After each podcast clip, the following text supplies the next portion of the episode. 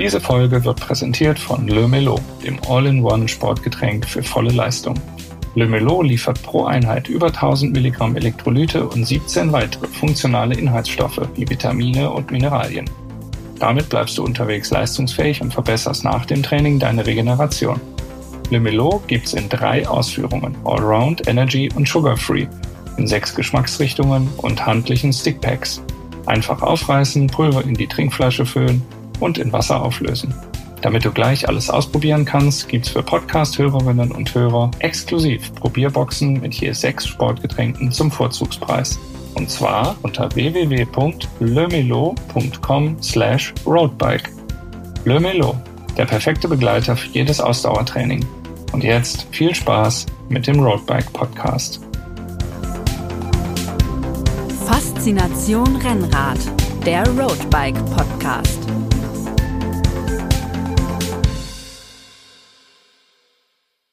Hallo und herzlich willkommen zu einer neuen Folge von Faszination Rennrad, dem Podcast des Roadbike Magazins. Äh, mein Name ist Erik Gutglück, ich bin Redakteur beim Roadbike Magazin und freue mich sehr auf die heutige Folge, bei der es um den Profi-Radsport der Frauen gehen soll. Dazu habe ich zum einen meinen männlichen Kollegen Moritz äh, am Mikrofon. Hallo, hallo Moritz. Hallo zusammen. Und wir haben einen Gast bei uns im Podcast, den ihr sicherlich spätestens seit der Tour de France FAM 2023 kennt. Äh, sie hat eine Etappe gewonnen und ist gesamt Neunte geworden. Herzlich willkommen, Ricarda Bauernfeind. Hallo und danke für die Einladung. Ja, wir freuen uns riesig, dass du, dass du da bist und wir mit einer ja, echten Tour de France Etappensiegerin äh, sprechen dürfen. Und mir fällt tatsächlich immer wieder wenn irgendwo dein Name fällt, kommt mir immer dieses Bild in den Kopf, wie du in Albi bei deinem Etappensieg mit der Hand vorm Mund über den Zielstrich gefahren bist und so völlig ungläubig den Kopf geschüttelt hast. Äh, was ist dir da durch den, durch den Kopf gegangen? War dir da schon bewusst, dass das ein ganz besonderer Moment ist? Ja, also nachdem ich die Ziellinie überquert habe, ist einem natürlich erstmal so ein Stein vom Herzen gefallen, aber gleichzeitig fragt man sich auch, oder habe ich mich gefragt, ist es gerade wirklich passiert? Also bin ich da jetzt wirklich als erstes über diesen Zielstrich gefahren. Ähm, ich habe, ich bin nämlich eigentlich fest davon ausgegangen, dass ich auf den letzten Kilometern noch eingeholt werde von der Gruppe dahinter. Aber ja, das ist nicht passiert und dann fährt man über den Ziel, Zielstrich und ja, das ist ein Wahnsinnsgefühl. Es gibt ja auch die schönen Videos von deinen sportlichen Leitern im Auto, die ja völlig am Ausrasten sind. Auf den, ich glaube, letzten tausend Metern. Äh, hast du da noch was von, von mitbekommen? Hast du da einen Tinnitus bekommen im Ohr oder hat man das schon so völlig gar nicht mehr registriert, sondern ist nur noch so schnell wie möglich zur Ziellinie gefahren? Also ich habe mich wirklich versucht, daran zu erinnern, was die gesagt haben und ob ich irgendwie quasi das, was auf dem Video gezeigt wurde, ob ich das gehört habe im Mikro, aber ja, ich kann mich an nichts mehr erinnern ehrlicherweise. Ich weiß nur noch, dass ich mich einmal umgedreht habe, um zu sehen, ob die von hinten kommen. Aber da habe ich dann nur das Auto gesehen, also wusste ich jetzt auch nicht so ganz, wie weit die Gruppe entfernt war. Mhm. Und meine sportlichen Leiter haben ja ähm, den Abstand gesagt, also dass es noch, glaube ich, 25 Sekunden waren oder so. Aber ehrlicherweise habe ich das gar nicht mehr registriert. Also ja, ich war da so fokussiert, einfach nur über die Ziellinie zu kommen. Wie kam das zu dem, äh, zu diesem Erfolg? Also war das der Tag, wo du gesagt hast, boah, jetzt heute, das ist meine Etappe, die hole ich mir? Oder bist du da in der Etappe irgendwie hingespült worden? War das eine Attacke aus dem Bauch heraus? Nimm uns, nimm uns da mal mit. Also es hat eigentlich angefangen mit dem Tag zuvor. Das war die vierte Etappe, diese ganz, ganz lange Etappe. Und da ist eigentlich relativ früh dann eine große Gruppe weggegangen, wo eigentlich alle großen Teams mit vertreten waren, außer wir, außer Canyon. Und ähm, am Ende ist es dann noch gut ausgegangen, weil ähm, ja, es wurden dann einfach viele Fahrerinnen von vorne am Ende wieder eingeholt und äh, so haben wir eigentlich in der Gesamtwertung mit Kasia nichts groß verloren. Und wir haben aber in der Besprechung am Abend gesagt, so ein Fehler darf uns nicht mehr passieren. Also wenn die Gruppe geht, müssen wir dabei sein. Und der nächste Tag, da wussten wir, das Rennen wird schnell vom Beginn an und ähm, wir müssen auf jeden Fall ja wachsam fahren. Ähm, das Rennen ist dann auch richtig schnell losgegangen. Es war super hart vom ersten Kilometer an. Und ja, es ist mal wieder eine Gruppe gegangen und wir waren mal wieder nicht vertreten. es war dann im ersten Moment so, oh Mist, jetzt haben wir schon wieder den gleichen Fehler gemacht, aber das ganze Team war einfach, also wir waren uns einig, okay, wir müssen jetzt halt die Situation lösen. Und ähm, drei von uns oder ja, drei haben dann das Loch einfach wieder zugefahren. Also sind die erste Hälfte wirklich super von vorne gefahren. Dann hatten wir die Gruppe wieder und man hat aber gemerkt, jeder, also jeder im Feld oder im restlichen Feld, was noch übrig war, ist einfach jetzt schon angenockt und ähm, müde schon oder noch vom Tag zuvor, von dem langen Tag. Und ich habe dann auch zu Kasia gesagt, Kasia, ich kann nicht mehr. Also wenn jetzt Attacken gehen oder so, dann ja, kann ich nicht mehr mitfahren, dann musst du jetzt auf jeden Fall immer mit dabei sein. Und dann hat sie gesagt, ja, bleib ruhig, versorg dich gut und schau einfach, dass du gut im Windschatten fährst. Und ich habe das zu ihr persönlich gesagt, also nicht über Funk. Und fünf Minuten später habe ich dann von Maggie Buxted ähm, über Funk die Anweisung bekommen, okay, Ricarda, jetzt am nächsten Berg, ähm, da greifst du an. Und im ersten Moment dachte ich mir so, Mist, eigentlich kann ich gar nicht mehr. Ähm, aber ja, ich hatte vollstes Vertrauen in den Plan und ich dachte mir, ja, die werden sich schon irgendwas dabei gedacht haben. Die schicken mich ja jetzt nicht einfach so los. Vielleicht wollen die oder haben die gesehen, dass ich einfach nicht mehr so fit bin und wollen mich vorschicken, dass ich keine Attacken mehr mitgehen muss, dass ich einfach ein konstantes Tempo fahren kann. Und es waren ja noch 35 Kilometer zu fahren. Also, dass ich da jetzt alleine dann ins Ziel komme, war so unwahrscheinlich. Deshalb, ja, ich habe es dann einfach gemacht. Ich habe es probiert. Ich hatte ja nichts zu verlieren. Und ja, dann durfte ich 35 Kilometer allein fahren. Du, du bist ja eigentlich eine, eine Kletterin. Du wiegst, glaube ich, also laut Pro Cycling Stats deutlich unter 60 Kilo. Ähm, wie, wie hast du das geschafft, da so diese 35 Kilometer Einzelzeit fahren, mehr oder weniger? Das ist doch eigentlich gar nicht deine Disziplin, oder? Also du bist doch eher in den, in den richtigen Bergen zu Hause. Genau, also auf jeden Fall liebe ich die Berge. Ähm, Zeitfahren kommt immer darauf an, wie die Strecke ist. Also ganz flach äh, liegt mir jetzt nicht, aber wenn es bisschen welliger ist oder so, ja, kann ich ein, trotzdem ein solides Ergebnis einfahren. Ähm, ja, die Strecke war eigentlich, oder das bergige oder wellige Terrain, das hat mit 20 Kilo, Kilometer vom Ziel geendet. Also die letzten 20 Kilometer waren eigentlich breite Straßen, flach, leicht bergab. Also eigentlich das, was ich gar nicht mag und was für ja eine Fahrerin allein ähm, dann am Ende echt schwer und zäh wird. Aber ja, ich in dem Moment hat man keine andere Wahl, da muss man dann einfach durchziehen und ja, ich hatte auch das Glück, dass die sich hinten vielleicht nicht ganz so einig waren und ein bisschen zu lang gepokert haben. Und ähm, es kam mir halt dann alles zugute. Mhm. Würdest du den Etappensieg auf so einer Etappe, die dir eigentlich gar nicht liegt, eintauschen gegen einen Etappensieg in, ähm, weiß nicht, Alpe d'Huez oder so? Man, man muss dazu sagen, zum jetzigen Zeitpunkt, wo wir das aufnehmen, ist die Tour de France des nächsten Jahres noch nicht äh, bekannt gegeben, aber es hält sich das Gerücht, dass Alpe d'Huez dabei sein soll. Aber würdest du lieber so eine richtige Bergetappe gewinnen oder sagst du, ach komm, zack, ich mir völlig egal, ich habe das jetzt und alles andere, was kommt, nehme ich auch noch mit. Also genau, ich wollte gerade sagen, das, was ich habe, das habe ich und alles andere, was kommt, das nehme ich auf jeden Fall gern noch mit. Ähm, Etappensieg ist Etappensieg und ähm, der Tag und auch das Rennen, das war einfach, es hat von vorne bis hinten gepasst. Das ganze Team war einfach voll dabei und ähm, ja, ich bin froh, dass ich es am Ende auch die harte Arbeit, die meine Teamkolleginnen dann zu Beginn der Etappe gemacht haben, einfach zu Ende bringen konnte und wir dann den Etappensieg feiern konnten. Wie ist es, wenn die Etappe dann vorbei ist? Da läuft ja dann so ein ganzes Protokoll ab, wenn man da äh, gewonnen hat. Also man wird erstmal von den Betreuern äh, versorgt vom eigenen Team. Man wird aber natürlich auch von den Verantwortlichen vom Rennen irgendwie in Beschlag genommen. Dann kommt irgendwann die Siegerehrung, Dopingkontrolle, wahrscheinlich Pressekonferenz und alles. Also äh, ja, wie und gleichzeitig hat man ja wahrscheinlich noch Laktat äh, bis in die Haarspitzen ähm, im Körper in den ersten Minuten zumindest. Und wie wie hast du das wahrgenommen? Erinnerst du dich da noch voll dran oder war das einfach bist du da weggeschwemmt worden irgendwie? Also, ja, wie du schon sagst, es ist eigentlich einfach so ein Protokoll, das man dann abarbeitet. Man hat viele Personen um sich rum, die schicken einen dann schon immer weiter oder sagen, du musst jetzt dahin, du musst jetzt dahin. Also sozusagen muss ich mich eigentlich um nichts kümmern. Mir wird alles gereicht und ja, von Getränken und Recovery Shake immer gegeben. Ähm, das würde man ja so eigentlich dann total vergessen, weil man denkt sich so, ja, lasst mich einfach in Ruhe, ich, ich genieße gerade den Moment.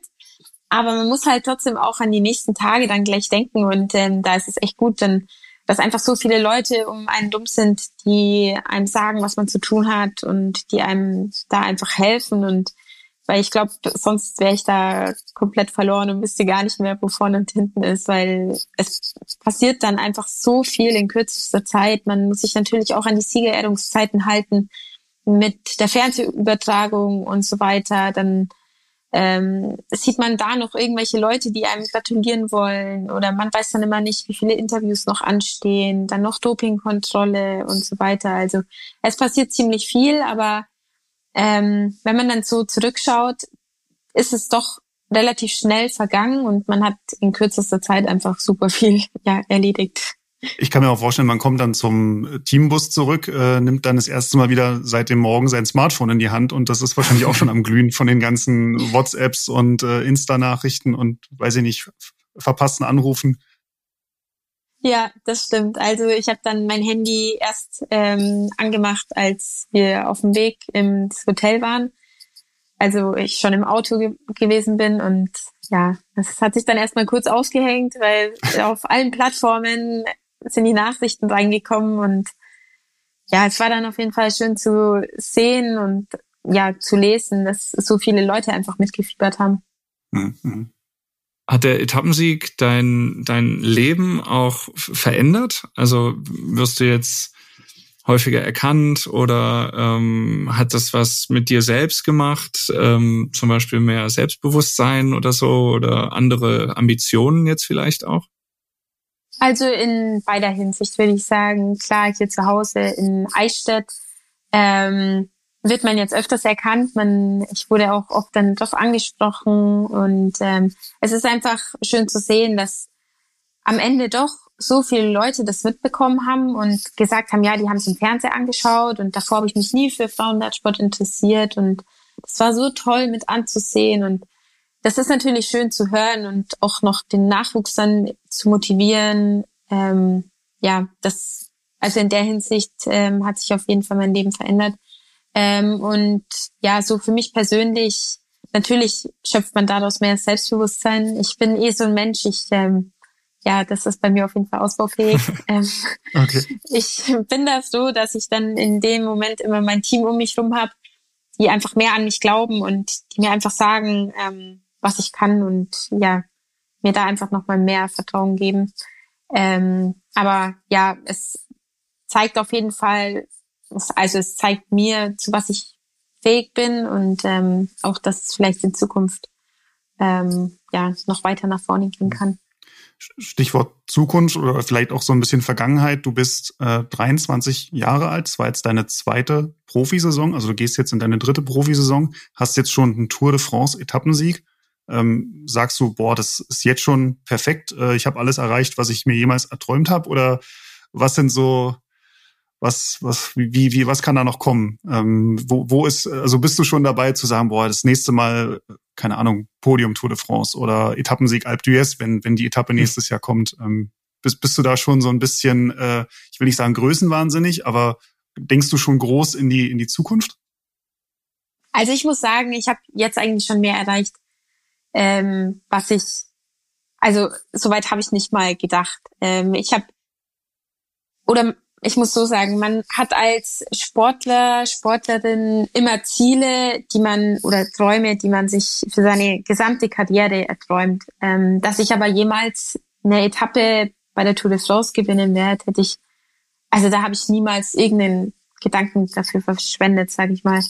Und ähm, klar fragt man sich so, ja, was, was kommt denn noch alles? Und ähm, ja, wenn man in die Zukunft blickt, ähm, es kann alles passieren. Es kann nächstes Jahr so weitergehen oder meine Entwicklung kann so weitergehen wie bisher. Es kann aber auch einfach sein, dass es halt mal nicht so gut läuft oder einfach mal schlechtere Zeiten kommen. Das ist nun mal im Sport so. Ähm, nichtsdestotrotz hoffe ich natürlich und gebe ich auch weiterhin alles, dass es so weitergeht und dass ich ja mich jetzt auch im Hinblick an von den Ergebnissen her einfach verbessern kann. Ähm, vielleicht ja bei der Tour de France dann in der Gesamtwertung noch ein bisschen weiter nach vorne ähm, kommen kann. Ähm, auch Qualifikation Olympia 2024 ist natürlich jetzt ein Thema. Mhm. Ähm, aber ja, man muss alles einfach abwarten und ich will da nicht irgendwie ein bestimmtes Ziel sagen, sondern einfach die Zukunft auf mich ja, zukommen lassen. Der Beruf als Radprofi ist natürlich mit vielen Entbehrungen, auch, auch Schmerzen, also dieses körperliche äh, natürlich verbunden. Was treibt dich denn dann an, wenn du, wenn du nicht sagst, okay, das ist jetzt, das ist das Ziel, das ist der Sieg XY oder so, sondern äh, man muss mal gucken, ähm, wie es sich weiterentwickelt. Es können auch schlechte Zeiten kommen. Das ist ja total reflektiert und ähm, gleichzeitig frage ich mich dann aber auch, was, was treibt dich so richtig an? Was ist so deine, deine innere Motivation, diese ganzen auch Entbehrungen und Schmerzen auf dich zu nehmen? Also ich muss dazu sagen, ich liebe einfach das Gefühl ähm, dieses von diesem Schmerz. Ähm, deshalb fahre ich auch relativ gern mhm. Swift, weil ähm, mhm. da hat man einfach diese Schmerzen und da kommt man nicht drum dumm. Also wenn da jetzt eine Wattzahl steht, dann muss man die halt einfach fahren. Das, da hilft nichts. Und ähm, ich, ja, ich liebe einfach dieses, ja, oder meinen Körper oder mich selbst ans Limit zu bringen. Und ähm, das motiviert mich eigentlich immer. Klar, man hat jetzt auch mal ein Training, wo man sich denkt, oh, das mag ich jetzt eigentlich nicht so oder jetzt heute habe ich einfach nicht so Lust drauf. Ähm, aber ja, langfristig gesehen weiß ich, dass alles irgendwann sich bezahlt macht, sag ich mal. Also auch wenn man jetzt zwei, drei Monate wirklich denkt, boah, wie viel oder wie viel schlimmer geht's eigentlich noch? Wann kommt jetzt endlich mal eine gute Phase? Ähm, aber ich denke immer, alles passiert aus einem bestimmten Grund und irgendwann, ja, wendet sich alle, alles ins Gute. War das schon immer so, äh, dass dir auch gerade dieses Auspowern so Spaß gemacht hat? Also du hast, wenn ich es richtig gelesen habe, ungefähr mit zwölf Jahren angefangen mit dem mit dem Radsport. Was warst du vorher auch schon im Sport irgendwie in anderen Disziplinen und, und, und ging es immer um das Auspowern oder was fasziniert äh, was fasziniert, hat dich so fasziniert am Radsport, dass du da dann auch ähm, ja so weit gegangen bist? Also ich war ein sehr aktives Kind, würde ich sagen. Ich habe eigentlich alles gemacht in allen unterschiedlichen Bereichen. Ich habe Ballett gemacht, gleichzeitig am Bolzplatz mit den Freunden von meinem Bruder ähm, Fußball gespielt, ähm, habe Weitunterricht bekommen, dann habe ich zwei Instrumente gespielt und so weiter. Also ich hatte jeden Tag immer irgendwas und ich konnte mich auch ehrlicherweise nie so gut wie mein Bruder alleine beschäftigen. Also Playmobil, da war das Interessanteste, vielleicht irgendwie die Sachen kurz aufzubauen, aber dann mit den Sachen zu spielen, mhm. das war so langweilig. also ich, ich musste dann immer irgendwas Aktives machen. Ähm, und ja, dann bin ich, also bevor ich dann zum Radsport gekommen bin, bin ich viel gelaufen auch immer. Ähm, und mein Bruder hat dann mit Radsport angefangen. Der hat aber auch ähm, Fußball gespielt und ist immer gelaufen und ähm, ja, er hat dann zum Triathlon gewechselt. Ich bin beim Radsport geblieben. Ähm, ich denke, wenn man dann Rennen macht und man sieht, ähm, ja, man ist einigermaßen erfolgreich und man erreicht ein bisschen was, dann bleibt man im ersten Moment auch bei der Sportart und ähm, ja, ich habe dann einfach da immer mehr Gefallen gefunden. Ist dir das als Jugendliche leicht gefallen, auf Dinge zu verzichten oder musstest du auch auf Dinge verzichten? Also wenn ich jetzt so an meine Zeit denke, als ich Teenager war, da ist man gern mal irgendwie weggegangen, äh, Party machen. Ähm, das ist ja mit Leistungssport selten verträglich. Ähm, musstest du da Abstriche machen und, und wie, wie gut bist du damit umgegangen? Ja, also auf jeden Fall im Nachwuchsbereich war es dann halt so, dass man am Wochenende, wo andere sich dann mal getroffen haben oder so, ähm, da war man halt unterwegs bei Rennen, aber man hat sich unter der Schulzeit halt viel gesehen. Das sind halt dann die Pausen oder die Stunden zum Austausch äh, verwendet worden. Mhm. ähm, und dann jetzt halt so in, während der Uni-Zeit hat man sich halt auch noch in der Uni gesehen, aber dann mit Corona und so weiter, ähm, ja, war es halt nicht mehr so der Fall. Und jetzt habe ich noch ähm, meinen Freundeskreis und die haben zum Glück äh, Verständnis dafür. Und da schaut man halt dann, dass man sich dann einfach mal so zum Brunchen oder Kaffee trinken trifft, aber natürlich so das ähm, klassische Partyleben oder so habe ich jetzt halt bis auf ein paar Monate im Winter vielleicht nicht so erlebt, aber man mhm. muss dazu sagen, ich bin jetzt auch nicht so der Partymensch, also ich bevorzuge es einfach einen schönen Abend mit Freunden zu haben, ähm, zu kochen oder einfach mal ja gesellig in einer Runde zu sitzen ähm, und so dieses Party und Tanzen mhm. und so, das ist nicht ganz so weit. Ja, deswegen habe ich wahrscheinlich keine Tour de France-Etappe gewonnen in meinem Leben. ich erkenne da ein Muster. Ja. Ähm, wie ist das bei den Gleichaltrigen bei in, in dieser Jugend, Juniorinnenzeit? War das mit den ähm, Mitschülerinnen und Mitschülern, haben die dich eher unterstützt? Fanden die das interessant? Fanden die das ähm, auch vielleicht bewundernswert oder so? Oder warst du irgendwie, haben die irgendwie gesagt, das ist irgendwie so, könnte ich nie machen und mich so auf eine Sache fokussieren? Ähm, also hast du da eher Unterstützung erfahren oder Unverständnis, will ich es mal nennen? Ähm, sowohl als auch, würde ich sagen. Ähm, also es gab natürlich ähm, meine eng, engen Freunden, Freunde, die ähm, da immer mitgeführt haben und einen unterstützt haben und quasi, es war auch gut, die zu haben, ähm, auch in Bezug zum Beispiel, wenn ich jetzt äh, Unterricht nachholen musste oder so, dass die mir da einfach echt immer eine Unterstützung waren. Aber natürlich gibt's dann auch solche, die sagen, boah, hm, steht die schon wieder in der Zeitung oder da reden jetzt die Lehrer schon wieder und so weiter. Also da gibt's halt Neider mhm. auch, aber das ist in vielen Bereichen so. Aber ähm, ich war eh nie so eine Person, die jetzt äh, ja damit angegeben hat oder so. Im Gegenteil, ich bin, als ich dann in die Uni gekommen bin, ähm, habe ich nie erwähnt, dass ich äh, jetzt äh, vom Radsport komme oder Radsport mache ähm, auch Wettkämpfe. Natürlich hat man es an meinen Tenlines gesehen, dass ich irgendwas mache. da haben die dann schon immer nachgefragt. Habe ich dann gesagt, ja, ich äh, fahre halt Rennrad, ähm, aber auf welchem Niveau oder so habe ich nie erwähnt. Und ähm, dann waren damals die deutschen Meisterschaften in Stuttgart, wo ich Dritte wurde und es wurde irgendwie im SWR, glaube ich, damals übertragen. Dann bin ich am nächsten Tag in die Uni gekommen und dann mein Basketballdozent so, hey Ricarda, du warst ja im Fernsehen, ich wusste gar nicht, dass du Rennrad fährst. Und dann war das halt so Gesprächsthema in der Uni und äh, dann sind natürlich immer mehr Leute darauf aufmerksam geworden. Ähm, aber ja, ich, wenn mich jemand fragt, dann bin ich immer offen und äh, spreche gern darüber und beantworte alle Fragen. Aber es ist jetzt nicht so, dass ich sage, hey, hier, ich mhm, bin gehst, äh, eine Etappensiegerin. Nicht hausieren. ja. ja. Gab es mal eine Phase in deinem Leben, wo du den Radsport hinterfragt hast oder wo du vielleicht auch mal ähm, drauf und dran warst, vielleicht sogar auch dich für eine andere Richtung zu entscheiden oder vielleicht sogar den Sport nur als Hobby irgendwo weiterlaufen zu lassen und gar nicht in diese Profi-Richtung zu gehen?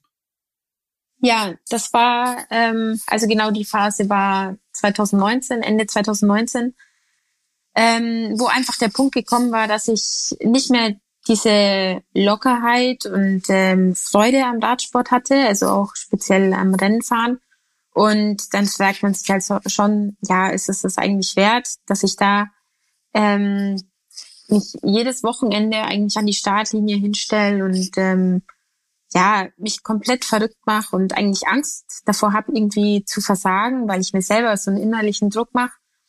Und ähm, da habe ich dann gesagt, äh, nee, ich, also es lohnt sich für mich nicht und ich will das nicht machen.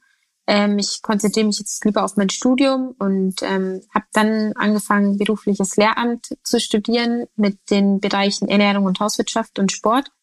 Und es ist genau das, was ja so quasi meine zweite Leidenschaft ist. Ähm, also ich stehe unglaublich gerne in der Küche. Mhm. Und ähm, dann habe ich mich für das Studium quasi entschieden.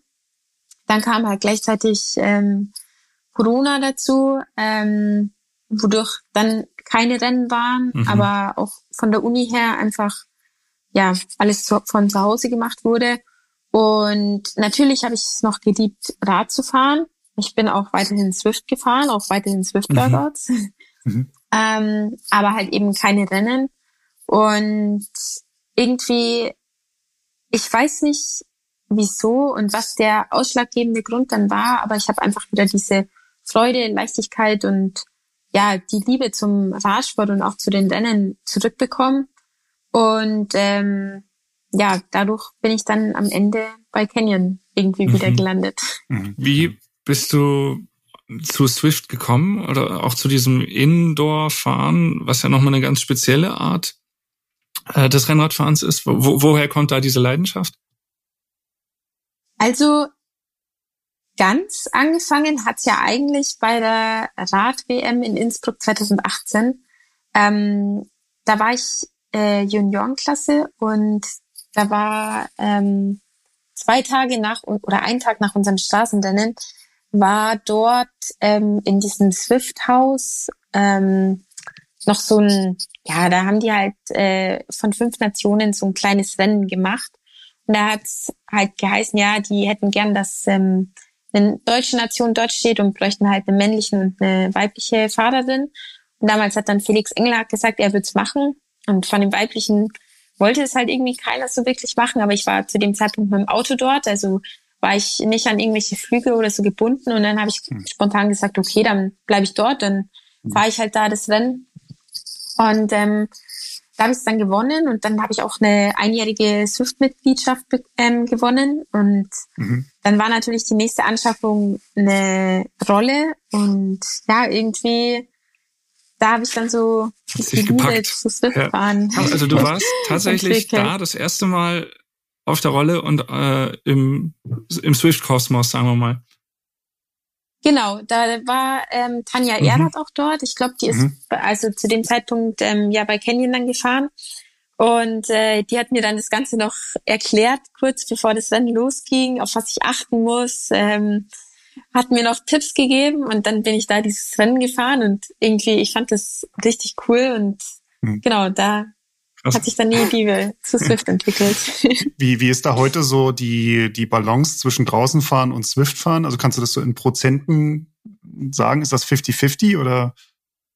Also dieses Jahr ist es ähm, jetzt, also in den Wintermonaten überwiegt Swift, würde mhm. ich sagen. Mhm. Ähm, einfach weil ich es ja viel zeiteffizienter finde, bevor ich mich da eine halbe Stunde lang anziehe, gehe ich, geh ich lieber auf die Rolle. Mhm. Ähm, und in den Sommermonaten äh, ist es eigentlich so vereinzelt noch ein paar Einheiten, ähm, auch jetzt so speziell Zeitverintervalle oder so fahre ich auch ganz gern ähm, dann auf Swift. Mhm. Und oder zum Beispiel in Vorbereitung zur Tour haben wir auch viel ähm, so äh, Hitzetraining mhm. gemacht, wo wir dann in so einem Choranzug ähm, gefahren sind, dass man einfach die Körpertemperatur nochmal richtig hochbringt. Mhm. Genau. Ähm, also überwiegend halt dann jetzt im Und Winter. das ist auch mit der sportlichen Leitung äh, geklärt. Die Trainer schreiben dir dafür gezielt dann auch die Einheiten oder wie muss ich mir das vorstellen? Genau, also ich habe ähm, relativ viel ähm, auf Swift ähm, ja noch so selber mhm. immer gemacht. Einfach, ähm, wenn Grundlage halt aufstand, dann bin ich teilweise bisschen was drin gefahren, bisschen was draußen. Ähm, aber jetzt mittlerweile bekomme ich äh, spezielle Programme auch und genau kann dann das gut dort fahren. Du hast schon dein, dein Studium ähm, angesprochen und äh, unseres Wissens nach hast du vor wenigen Tagen, also wir haben jetzt Ende Oktober oder Mitte Oktober, wo wir sprechen, hast du deine äh, Abschlussarbeit abgegeben. Ähm, stimmt das? Und wenn ja, hast du schon Ergebnis wahrscheinlich noch nicht, oder?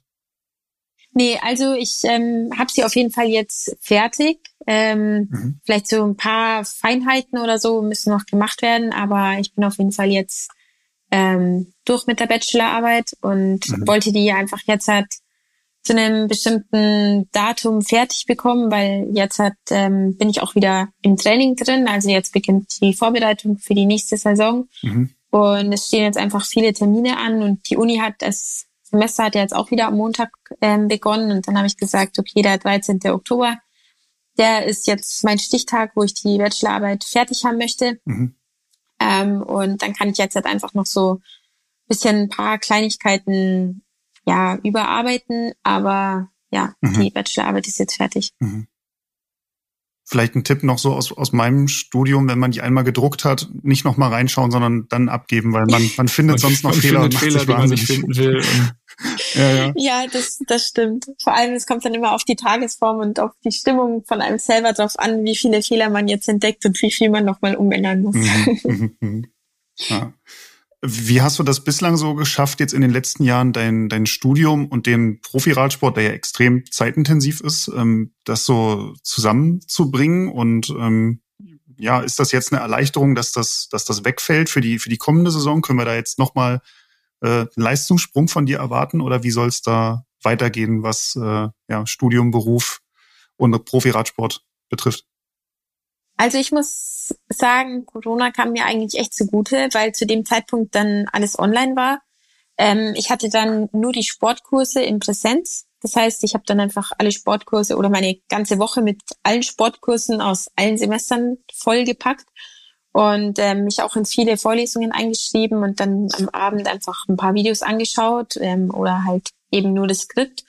Und so konnte ich eigentlich innerhalb von fünf Semestern dann ähm, ja alle Module belegen und ähm, hatte dann im Sommer einfach frei, ähm, weil ich da dann nur eine Prüfung oder so mal am Ende schreiben musste, ähm, aber keine Vorlesungen mehr besuchen musste. Mhm. Und das war auf jeden Fall eine Erleichterung und ja, in Sachen Planung mit Fehlzeiten und so weiter war das echt super. Ähm, und jetzt hat für die kommende Saison, also ich äh, beginne jetzt mit dem Master. Also man kann sich ja. jetzt halt nicht, äh, oder ich will mich auch nicht ausruhen, sage ich mal, ähm, weil ja für mich ist es auch oder bietet das Ganze auch eine gewisse Sicherheit und ein bisschen Ausgleich, ähm, einfach zu wissen, ich bin nicht zu 100 Prozent vom Dashboard abhängig und ähm, auch wenn es mal ein bisschen schlechter läuft, dann hat man immer noch was, wo man sich irgendwie dann festhalten kann und wieder ja aufbauen kann.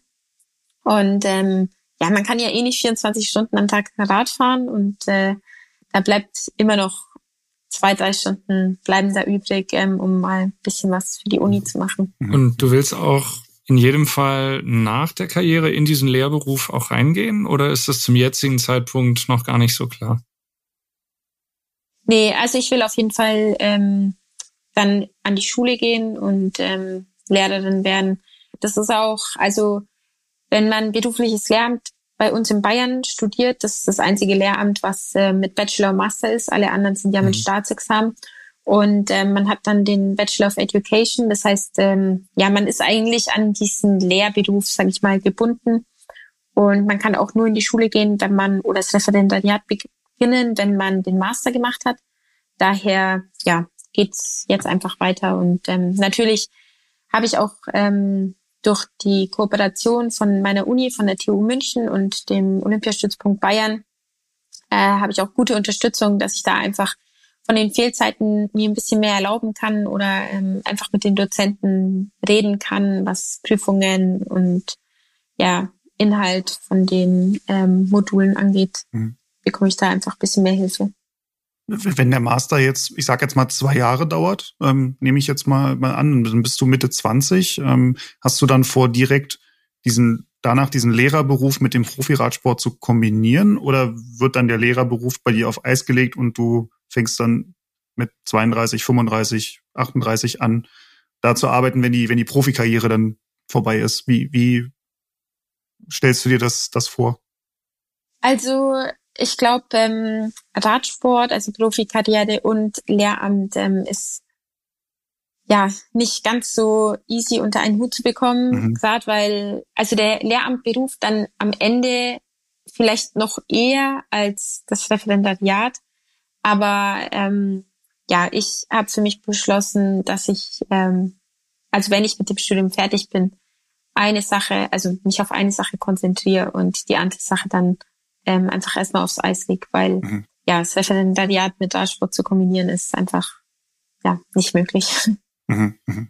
mhm. Wie ist das deine, du, du, sprichst mit diesem, diesem beruflichen Werdegang neben der sportlichen Karriere ja ein Thema an, was äh, auch für viele Diskussionen sorgt, dass zwischen dem Männer-Profi-Radsport und dem Frauen-Profi-Radsport natürlich auch noch große Unterschiede bestehen, auch in der Bezahlung. Ist es auch ein Ausdruck dass man vielleicht, ich weiß es nicht, vom, vom Frauenradsport einfach so dauerhaft nicht, also ich sage jetzt mal ein, ein äh, Mann, der eine Tour de France-Etappe gewinnt, der in der Gesamtwertung äh, der Tour de France Neunter wird, der Fünfter wird bei der Spanien-Rundfahrt, so wie du das bei der Vuelta ähm, Feminina ge geschafft hast, ähm, der, der ist ja irgendwo echt gesettelt in dem Sport und wird da auch wirklich sehr, sehr gut verdienen. Ist es, dass du so stark ähm, auch diese berufliche Schiene gehst, ist das eher Selbstverwirklichung, weil du das gerne möchtest, ähm, aber eigentlich gar nicht brauchst? Oder ist es tatsächlich noch so, dass ähm, der Frauenradsport ähm, einfach noch nicht auf dem Niveau ist, dass man auch mit so einer sportlichen Vita, wie du das jetzt hast, oder mit so einem äh, mit so einer Ergebnisliste, ich sag mal, ausgesorgt hat? Äh, sowohl als auch. Also ähm, es ist auf jeden Fall mhm. Selbstverwirklichung, mhm. weil es schon immer ähm, ja ein Beruf war, den ich machen wollte. Ähm, und man kann eh nicht das ganze Leben lang Rad fahren. Deshalb ähm, braucht man irgendwas für später. Und zum anderen halt auch, weil man klar in dem Moment jetzt hat, ähm, kann man vom Radsport leben. Ähm, wir sind einfach mittlerweile im Radsport zum Glück so weit, dass man ähm, auch als Frau davon leben kann. Aber ich würde sagen, man kann jetzt nicht ähm, langfristig ähm, ja, ohne ähm, oder halt nach der aktiven Phase davon leben. Also in dem Moment jetzt hat, ist alles wirklich super, aber ja, wenn ich dann mal aufgehört habe oder so, dann muss ich mir für. Dann, dann ist nicht so viel Kapital angehäuft worden, dass man sich dann mhm. zurücklehnen kann. Nee. Wo würdest du sagen, steht der Frauenradsport und wie beurteilst du die Entwicklungen jetzt in den letzten Jahren? Also natürlich ähm, im Vergleich zum Männerradsport gibt es schon noch Unterschiede, ähm, aber im also im Gesamten jetzt nicht nur im Gehalt, sondern auch was ähm, dem den einzelnen Teams an Budget zur Verfügung stellt, was wir für Staff haben, ähm, wie viel wir uns leisten können und so weiter. Aber also ich finde, das, was wir haben, ist wirklich mehr als gut. Ähm, also ich kann mich da überhaupt nicht beschweren und ähm, wir haben alles, was wir brauchen.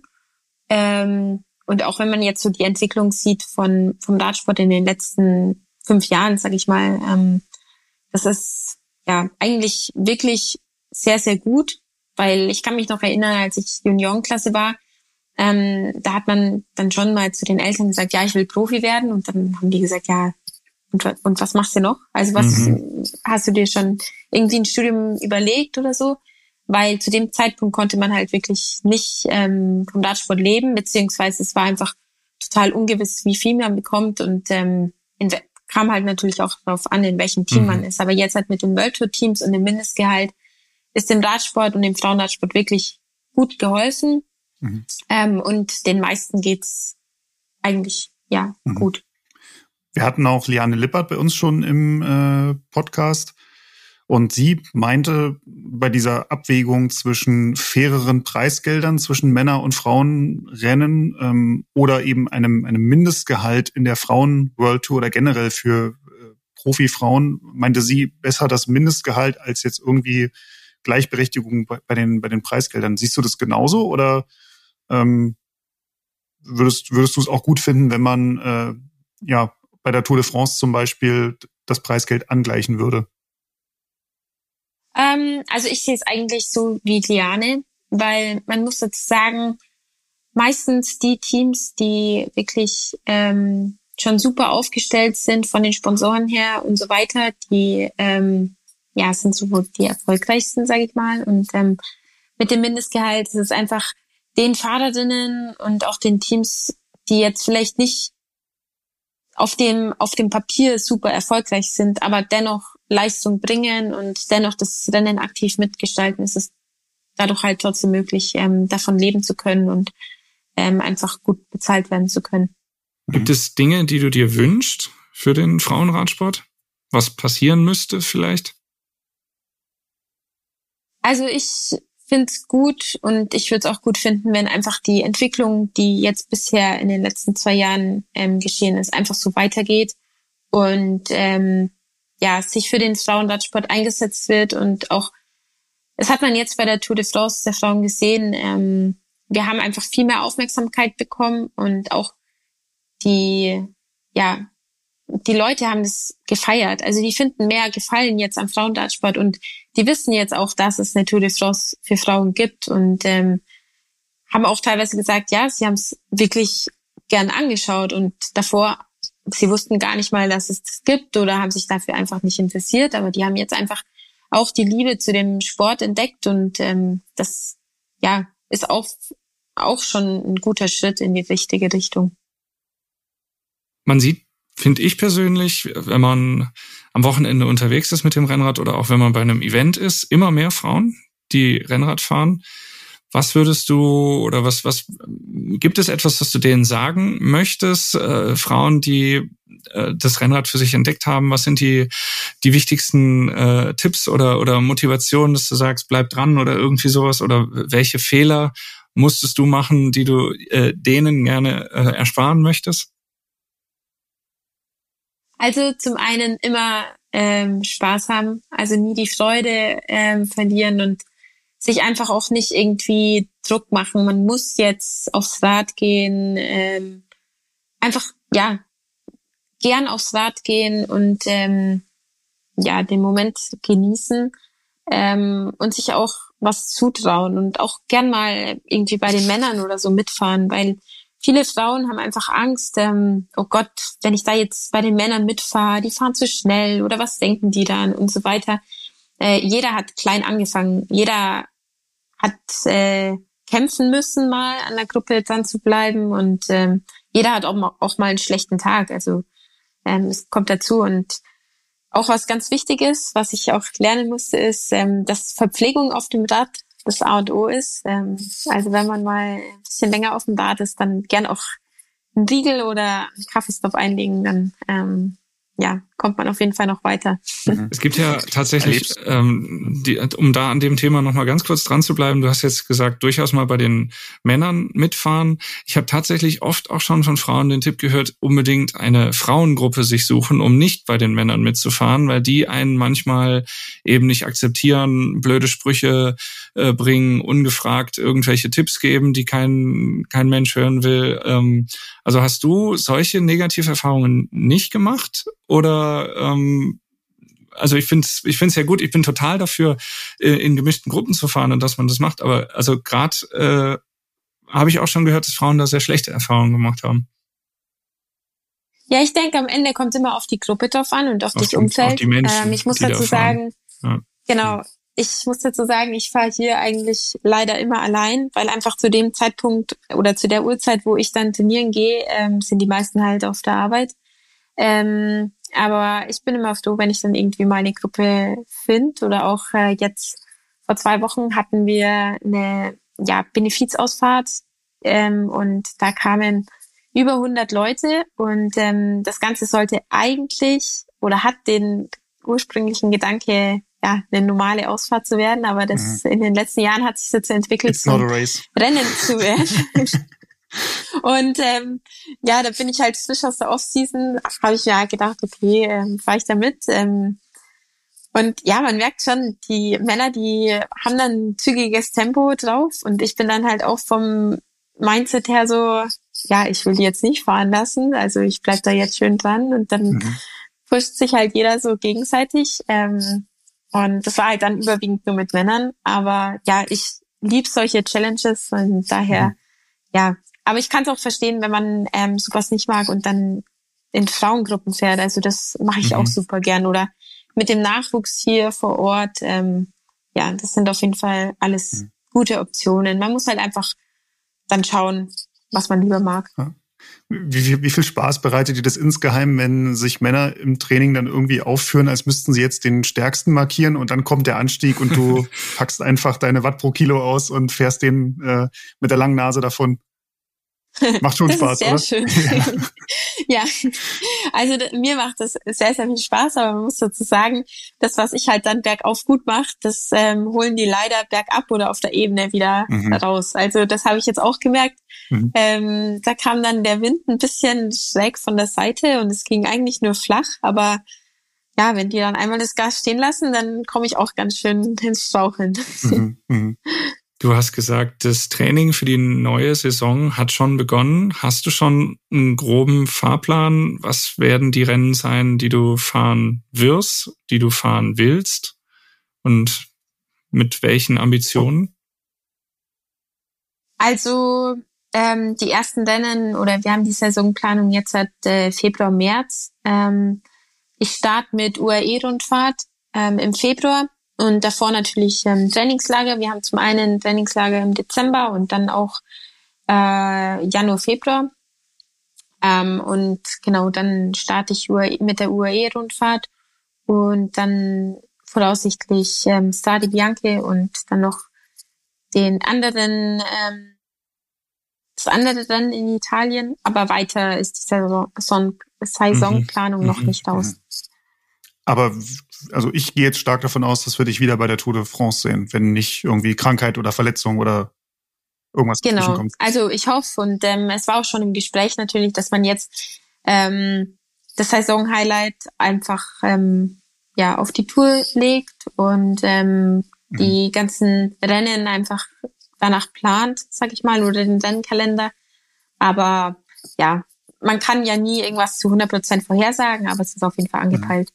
Be bekommst du da jetzt mehr Mitspracherecht nach deiner letzten Saison? Also kannst du jetzt zum Beispiel äh, bei der Tour sagen, ja, also letztes Jahr ist meine, bin ich Neunte geworden, meine Teamkollegin Kasia Neviadoma ist äh, Dritte geworden, aber nächstes Jahr wäre ich gern die Kapitänin bei der Tour. Ähm, bist du schon so weit, dass du da solche solche Äußerungen tätigen kannst oder, oder tätigst? Oder siehst du dich da immer noch in der zweiten Reihe in Anführungszeichen im Team? Ähm, also ich sehe mich eigentlich schon noch in der zweiten Reihe, wobei man ähm, sagen muss, also ich lieb die Position. ähm, ich äh, bevorzuge das ähm, lieber.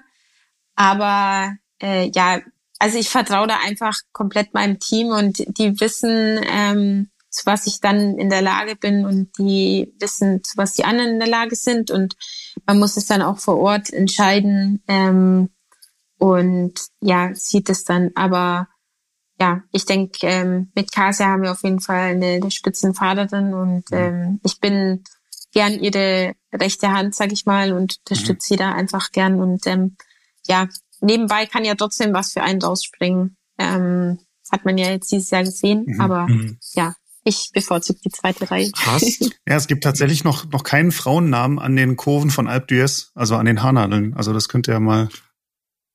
Ja, ja, nächste Woche bin ich in Paris bei der Streckenverstellung. Also ja, cool. Mittwoch wird's ja ähm, vorgestellt und mhm. bin schon mhm. gespannt drauf. Mhm. Äh, wo wir gerade über Cassia sprechen, hast oder hattest du Vorbilder oder konzentrierst du dich eigentlich immer lieber auf dich selbst?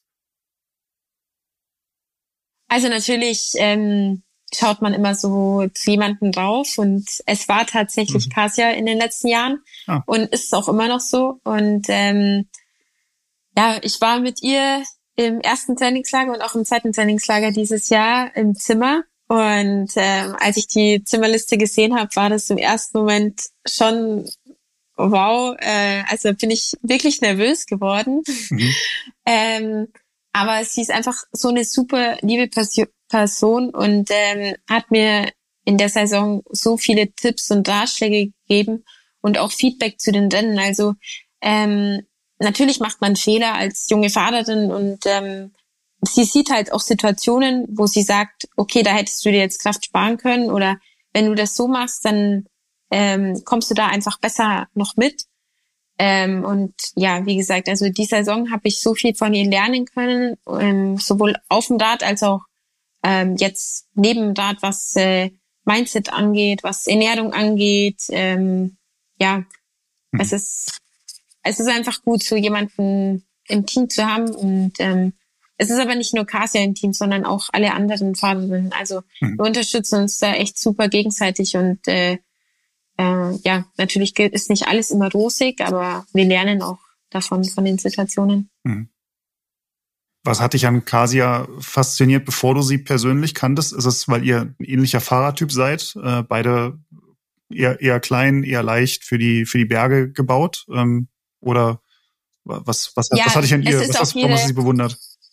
es ist auch einfach ihr Fahrstil und ähm, ihre Art und Weise. Also natürlich kannte ich sie jetzt nicht persönlich, Mhm. ähm, aber man bekommt ja doch irgendwie so ein bisschen ein Bild, wenn man sie bei Interviews sie sieht, wenn man ähm, sie auf Instagram verfolgt hat ähm, oder auch von Erzählungen. Und sie war mir da einfach schon super sympathisch und ähm, von ihrem Fahrstil her, er hat einfach gezeigt, dass sie sie ist sich zu nichts zu schade, sie probiert es einfach und probiert es immer wieder und gibt nie auf. Und ähm, ja, das fand ich einfach klasse. Und ähm, daher Mhm. ist sie eigentlich so die Person gewesen, die ich echt immer bewundert habe. Mhm. Mhm. Ja, ich glaube, wir sind schon bei den wirklich wichtigen Fragen des Radsports angekommen, gell? Wir, Ja. wir haben Aber die, aber, aber die wirklich wichtigen in genau, Anführungszeichen. wir ja. haben äh, zum Ende eines Interviews immer so ein paar Fragen, wo wirklich äh, Farbe bekannt werden muss. Also in, insofern äh, die wirklich wichtigen Radsportfragen. Und ich würde sagen, Oh. die stellen wir jetzt einfach abwechselnd, oder? ja. Möchtest du? Ich fange mal an. Ähm, Disk Mhm. oder Felgenbremse? Disc. Mhm. Aero oder Leichtbau? Ah, Da wird schon schwieriger. Ja, aber das hätte ich jetzt erwartet, die Mhm. Antwort, ja. Schlauch Ja. im Reifen oder tubeless? Tubeless. Schon mal äh, kapitale Schäden mit Tubeless erlebt oder äh, was, Nee. was begeistert dich daran? Ähm, ich weiß nicht. Also ich hatte noch nie irgendwie Probleme oder sonstiges und finde es einfach echt ja komfortabel, würde ich sagen. Bist du jemand, der selber viel schraubt und selber die, die Technik auch macht? Äh, Gerade auch wenn du zu Hause bist und halt weg vom Team, wo, wo der Mechaniker ist. Ähm, machst du das gerne oder ist das eher Also- so das rote Tuch für dich? Äh, also wir haben ja zum Glück den Mechaniker vor Ort und äh, Gott sei Dank habe ich zu Hause nicht so Mhm. viele Probleme. Deshalb äh, muss ich da nicht so oft schrauben. Ähm, aber früher ist äh, U17 oder so, wo man immer noch das Übersetzungsproblem hatte oder damals halt noch ähm, Felgenbremsen und Bremsbeläge wechseln musste und so weiter. Das habe ich dann immer gemacht und Mhm. ja, es ist immer alles gelaufen und ich hatte wirklich eigentlich in dem Rennen nie Defekt, Gott sei Dank, obwohl ich selber geschraubt habe. Aber ich überlasse es dann doch immer lieber dem Mechaniker dann. Mhm, mhm. Ja, im Zweifel wissen die es wissen die es besser, ja, das stimmt. Ja, und mein Bruder, man muss dazu sagen, mein Bruder, der studiert Maschinenbau oder ist jetzt fertig. Ja. Ähm, und das ist so Mhm. seine Liebe. Und äh, notfalls FaceTime ich dann und dann gibt er mir Cool. ein paar Ratschläge. Ähm, die Socken über oder unter die Beinlänge? Über. Okay. Das war sehr, sehr, ganz, in, ganz sehr mit, nach, weiß. mit Nachdruck. Ja, genau. Und weiß. Also die müssen weiß sein. Ah, ja. Äh, jetzt haben wir eine übersprungen, aber ich glaube, die ist so selbsterklärend. Regen oder Rolle Ah, ja. ist, glaube ich, keine Frage, die ernsthaft gestellt werden muss. Ja, Rolle. Äh, man könnte fast noch fragen, Sonne oder Rolle. Stimmt. Ja, Da da, wird's da wird es kniffliger. tatsächlich Was, schwierig. was würdest du Ja. da sagen? Also, boah, es kommt, glaube ich, auf die Einheit drauf an. Also bei Grundlage würde ich sagen, sowohl als auch. Da splitte ich dann gern. Da fahre ich dann einfach zwei Stunden Rolle und dann gleich direkt zwei Stunden draußen. Das ist so ein guter Mix. Okay. Ja, das das finde ich dann doch seltsam. Also wenn Sonne scheint dann und, und Zeit, Zeit ist, dann wird draußen gefahren. Also da gibt's Oder draußen auf der Rolle ist doch auch gut. ja, zwei stimmt. Ja.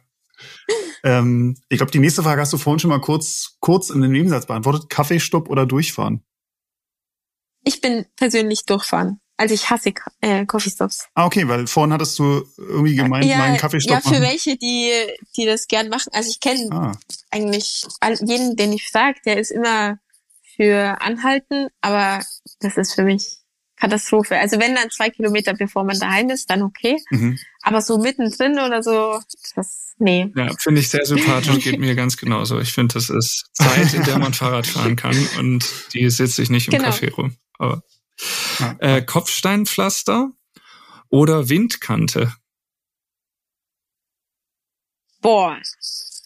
Also bisher habe ich echt schlechte Erfahrungen mit Windkanten gemacht. Sowohl, ich glaube, es war ja, an zwei, bei zwei Etappen von der Vuelta. Und beide Male habe ich wirklich bis zur letzten Sekunde gekämpft, aber am Ende hat's mich, also bin ich doch explodiert.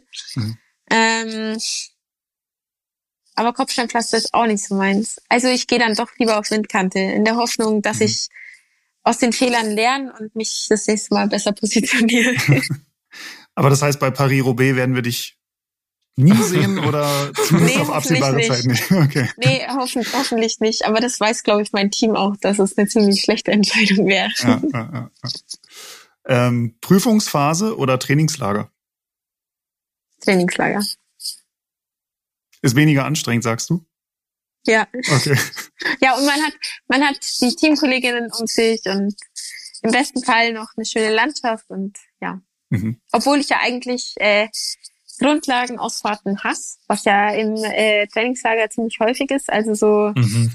fünf, sechs Stunden ist schon zäh manchmal, aber ja, wie gesagt, mit Teamkolleginnen und so ist man dann in einem Boot und dann geht das schon. Mhm. Annemiek van Fleuten oder Marianne Voss? Marianne Voss. Macht es? Warum? Ja, erstmal warum? Ja. Das stimmt. Ähm, also ich kenne beide leider nicht ganz persönlich. Ähm, natürlich so im Rennen ähm, mal so kurz Smalltalk und so.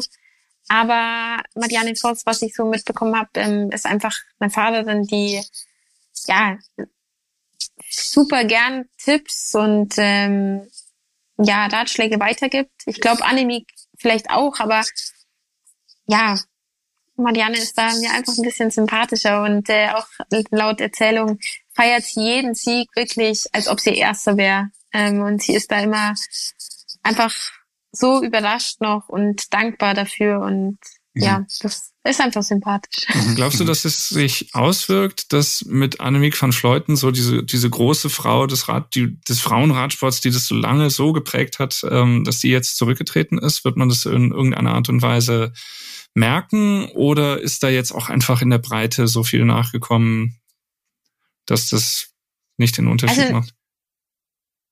Natürlich wird man es merken ähm, auf dem Papier, wenn dann Annemiek van Fleuten nicht auf dem Podest steht, weil sie war ja schon. Ähm, wenn sie am ja, Start ist, dann auch äh, sehr gefährlich genau, und dann sehr. Eigentlich ja. richtig, genau.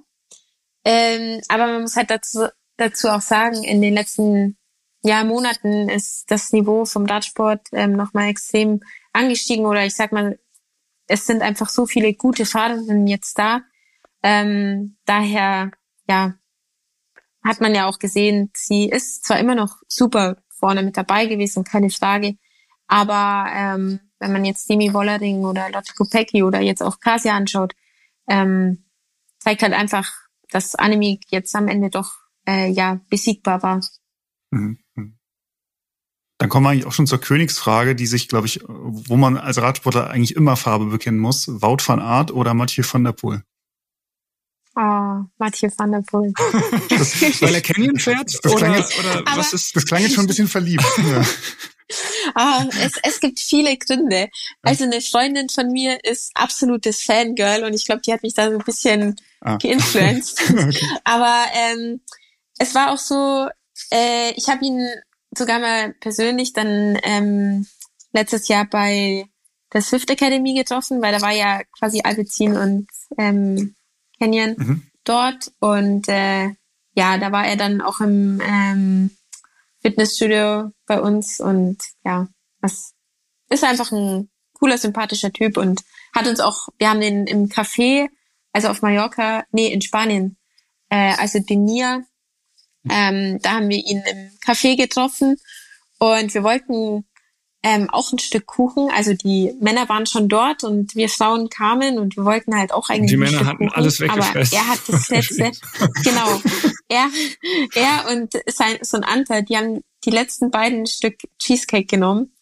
Und dann hat, glaube ich, Elise oder so hat gesagt, boah, jetzt habt ihr uns den äh, Cheesecake weggenommen und dann hat er uns sogar sein angeboten. Also es war mhm. sehr sympathisch. Ja, da ist er natürlich gleich zehn Plätze nach oben gestiegen. ja. Normalerweise hätten wir jetzt natürlich noch Shimano oder SRAM gefragt, aber das ist bei dir ja, äh, wurde für Canyon SRAM fährst, auch mhm. vorhersehbar die Antwort. Ja, mhm, mh. Ricarda, ganz herzlichen Dank für deine Dankeschön. für deine Zeit, Ja, ich hab zu für danken. das kurzweilige Gespräch, wie ich fand. Ähm, ja, alles, alles Gute für die kommende Saison, Vielen Dank. für die Karriere, auch für die Karriere dann jenseits des Sports. Alles Gute für die Universität. Und ja, ähm, wir haben bei uns in Stuttgart ja dieses äh, Rennen, das neue Frauenrennen, den äh, Cycling Grand Prix. Wir der ist nächstes Jahr im September nicht so ungeschickt gelegen ähm, wie dieses Jahr für äh, Tour de France und auch dieses Jahr ist es sogar kurz vor der Weltmeisterschaft, wenn ich es richtig sehe.